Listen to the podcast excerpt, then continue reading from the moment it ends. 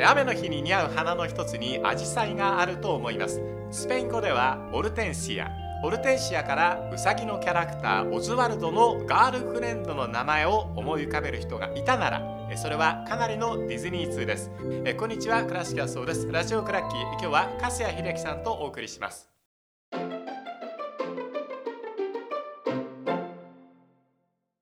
粕谷秀樹さんです。よろしくお願いいたします。はいこちらこそよろしくお願いします、えー、激動のと言いましょうか、えー、大忙し大わらわのプレミアリーグが終わって、はい。粕谷さんも少し、えー、時間はできましたか？まああのシーズン中もそんなに時間に追われることもなかったので、はい。そんなに変わらずはい、え。ええでものんびりしてます。粕谷さんはプレミアリーグ全試合見られる方なんですよね。全試合は見られる見てきたんですけど、はい。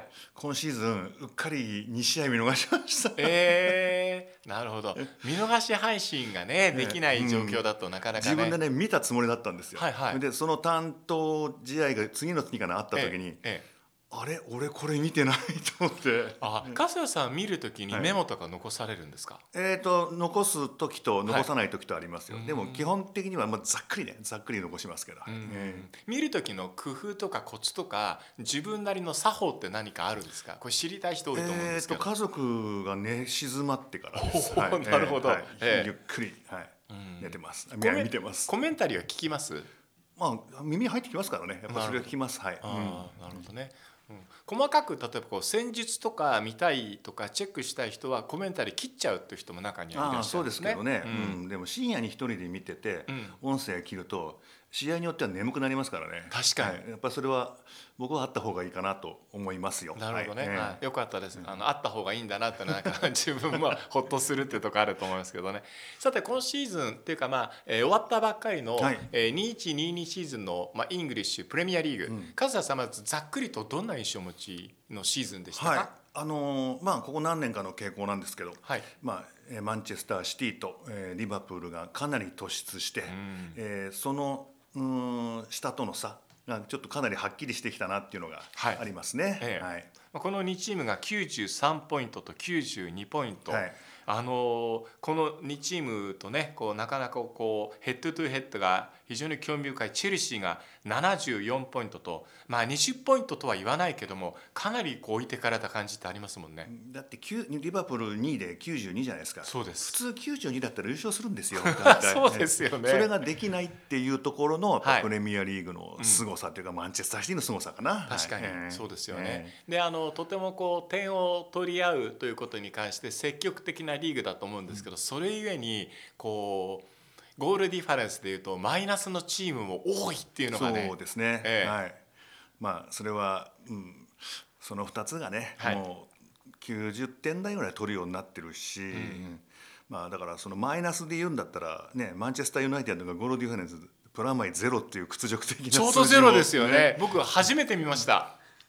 だからそういう屈辱的もな数字が出てるっていうところもやっぱり今シーズンの特徴で、ね、まあでもチェルシーはなんやかんや言って頑張った方だと思いますから、チェルシー対リバプールって、こう将棋でいう千日手みたいな感じってありますよね。はい。うん。だからリバプールはトップ62勝2分け2敗がシティで、ああ、えーはい。リバプールが6分けなんですよ。うんうんうん。そこで勝ち点差が2についてるでしょ。だからそこのそのねそこでリバプールが1個でも勝っとけば、うん。はい。うん、っていうなんですけど数字的にはね、そういうことになっちゃうんですよね。巡り合わせってねあるから面白いですよね。うん。うん。そうですね。はい。うん。うん。ここに来るとこうなっちゃ。うん。シティがまあえっ、とここ5シーズンで、えー、4回目はい。の優勝。うん。えーペップ・グアルディオラはもう少し僕は秋っぽい人かなと思っていたんですけど、えー長期の政権を築いている印象があります。はい。プレミアリーグ例えばアレックス・ファーガソンであったりとか、えーアーセン・ベンゲルであったりとか、はいはい。えー長期政権の人、過去いましたけども、彼らが、まあ、彼らっていうのはクロップも契約したからうんそう思うんですけども、長くやりたくなる理由っていうのは粕谷さん何だと思いますか？まあやっぱりそのクラブというか組織としてしっかりしている、で強化に際して自分の意見自分というのは監督ですけど監督の意見がかなり通るっていうところだと思いますね。なるほど。はい、それとあとかあの監督が信頼するスタッフメディカルだったり、それからマーケティングだったりっていうところがやはり充実してますからやっぱそこの、うん、組織全体の力っっていうのの、うん、充実が現場の突出にもつながってるんだと思いますけどね。なるほどね。はい。うん、まああの今少し形態は変わってるかもしれませんが、基本的にマネージャーシステムという形で、はい。はいうん、えー、監督がその人事で、うん。あったりとか、はいはい、こうスタッフも含めたということですね、うん、これにかなりの発言力を持っている、はい、これがプレミアリーグの特徴ですよね。そうですね、はい、うん、だからそのどうしても監督だけじゃなくて今はやはり人を取ってくる時にはやっぱスポーツダイレクター、うん、スポーツディレクターの力って必要になるんですけども、はい、そこがやっぱりヨーロッパの市場で顔顔のある人が、リバプールだったりシティはあるんで、はい、その辺も、うん、あのあれじゃないですかねちょっと差ができてきた要因じゃないですかね。なるほどね、はい。うん。まあ、長くやったっていうと今シーズン、えっと、降格してしまったチームの一つにバンリーがあるんですけど、ここはあのショーン・タイチという監督が長くやっていて。はい、ええあのまあ彼は彼なりによくややったと思いますしあのロングボールの数はプレミア一番だったかな。そうでしたね、うん、そういうまあそういう戦い方で、うん、彼なりに残してきたと。うん。ただやっぱり現場選手たちがあの戦いだけだとちょっと飽きてきちゃったかなっていうのが 戦い方のマンネリっていうかなるほどこの12シーズン見てて、うん、ちょうん、以前ほど選手たちになんと正規が見られないなっていう感じがしたので、うん、ちょっと厳しいのかなと思ってたんですけどなるほど、うん。まあ、あの戦い方だとやっぱり何人かの選手たちは飽きるでしょうね、うん、特に終盤の選手たち。ボール来ないし。そうですよね。目見ながらねジョギングしてるようなもんだから、うん、それは厳しいですよ。でどうですか、うん、例えばこうそういうサッカーでも、うん、その例えば勝ち点を取れていれば、認める風習というか習慣というか風潮がプレミアリーグのファンの気質にあるのか？それともいや絶対に許さないっていう感じいやまだあるんじゃないですか。あります、だからそんなに中盤細かくつながなくたって、前の方に一、人特別なフォワードがいれば、ええ、まあ例えば。ウェストハムのアントニオみたいなタイプがいれば、はいはい、まあ、あそこが中盤悪いという意味じゃなくてね、うん、うん、非常に運動量の激しいチームですから、はい、まああの正反対とは言わないですよ、ええ、シティやあのあのリバプールのね、うん、ただ同じ系列ではないじゃないですか、はい、違う系列でもやっぱりトップ10には入れるっていうのは示しているんで、うん、だから旧来のイングランドフットボールとは違いますけどちょっとその昔の匂いを残しているのがウエストハムだと思いますけどね。なるほどね、はい、うん、あの監督のそのなんていうんですかねこう賞味期限って言い方すると言葉よくないんでサイクルって言い方にしようと思いますけど例えばプレミアリーグでこう残留請負人であったりとかえ少し力あるいは予算の劣るチームをうまく立て直してくれるのがホジソン監督だったりとかラニエリ監督。でも彼らがやってもこうえとワトフォードだ。ワトフォードはダメでしたよね。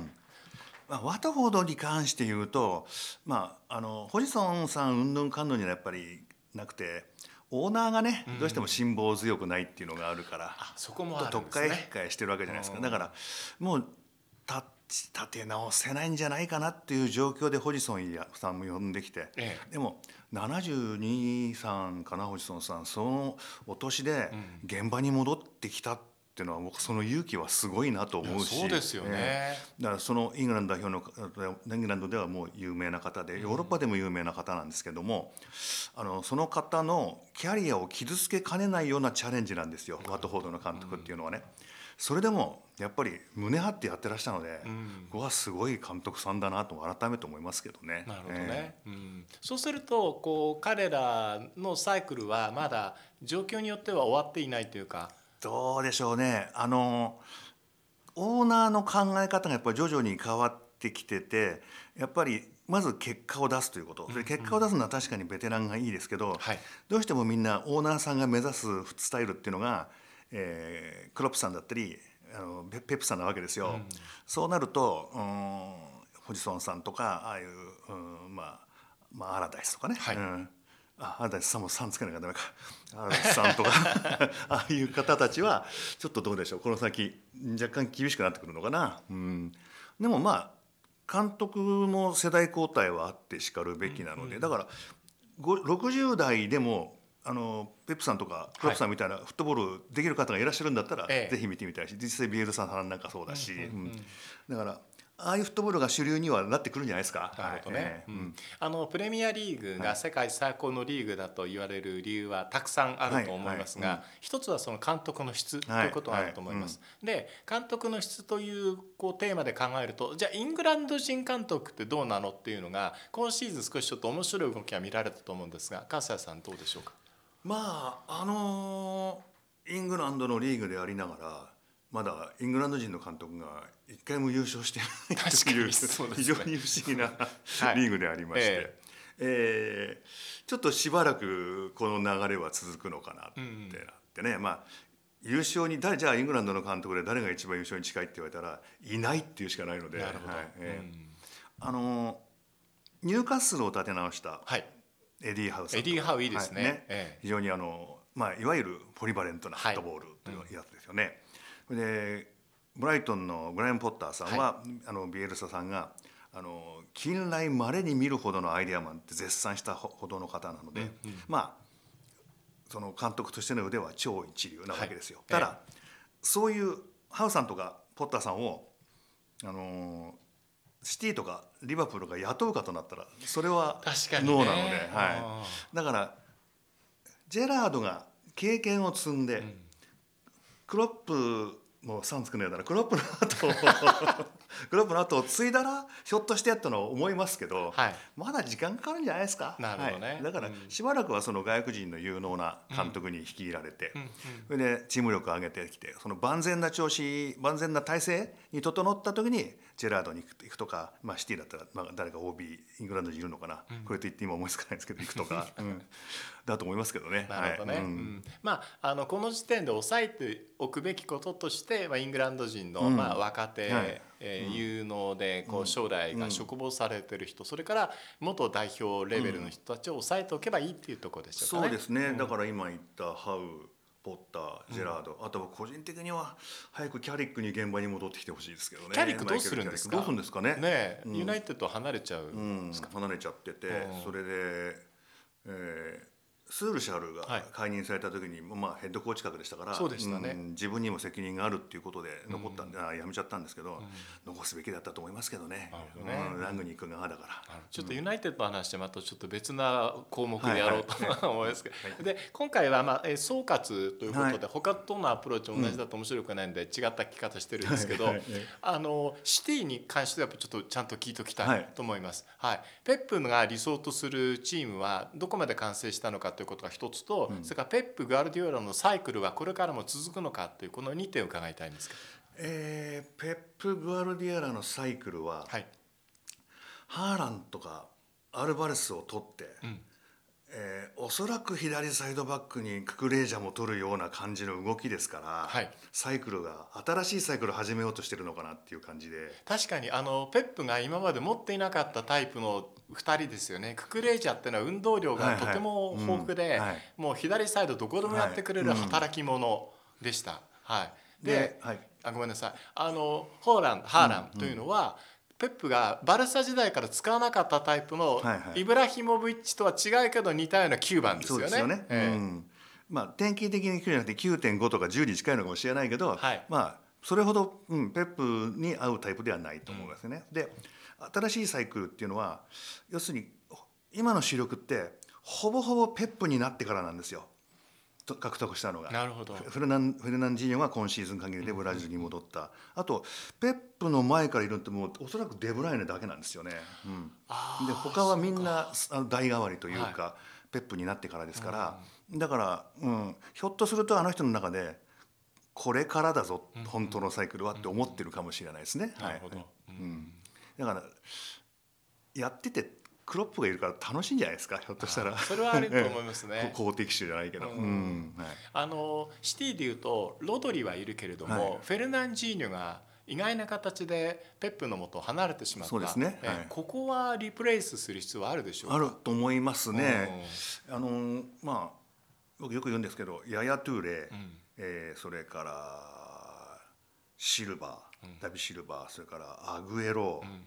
えーフェルナンジーニョもう一人誰だ忘れちゃった、えっ、とシティの五大守護聖人だと思うんですよね。ペップがああのま、マンチーニとかペジェグリーンの時からずっとやってる人たち、うん、もう彼らが、うん、いたからこその、うん、あとコンパニーだね。ああ、うんコンパニーね。彼らがい。たからこその、はうん、現在のシティがあると思うので,、うんはい、で彼らが、うん、いなくなった。それで繰り返しになります。デブライネは残ってるけれどあとは全員自分が欲しくて取った選手ですから。い、そうですね、はい。あのあれじゃないですか2期目のサイクルじゃないですかひょっとしたら。これこれから1期がこのきえー選手あ選手昨シーズンって言っていいんですか、はい。2122シーズンで終わって、えはい、だから2223からが第2期のサイクルなんじゃないですか？ひょっとすると。なるほどね、はい。えうん。まあ、あのちょっと別なまた項目でヨーロッパのコンペティションを伺いたいと思うんですけどもマンチェスターシティにおけるペップ・ガールディオラはなぜタイトルにチャンピオンズリーグのタイトルに手が届かないっていうふうに粕谷さん感じてらっしゃいますか？今シーズンに限って言うとマドリーの魔力にやられましたよね。ま あねええ。うん。まああの要するに1950年代からずっと強いっていう、はい。うん。他のチームにない魔力に。でマンチェスターシティはもう2008年かな。あのアブダビユナイテッドグループが買い取ってからの強さですから、まだそこそこ1415年。なるほど。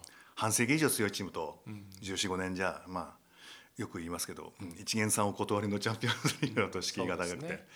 で今シーズンそれほどガウルディオラが戦略とかで間違ったっていうことはないと思うんですけどえー、と2021シーズンぐらいまでちょっとなんか時折血迷ったというかなんで動くっていうのがあったんでそれはなかったんですけどだから近いと思うんですよ、はい。あのヨーロッパ制覇は、うんはい、そうなるとまた一段上行けるんじゃないですかシティは。うん。なるほどね、うん。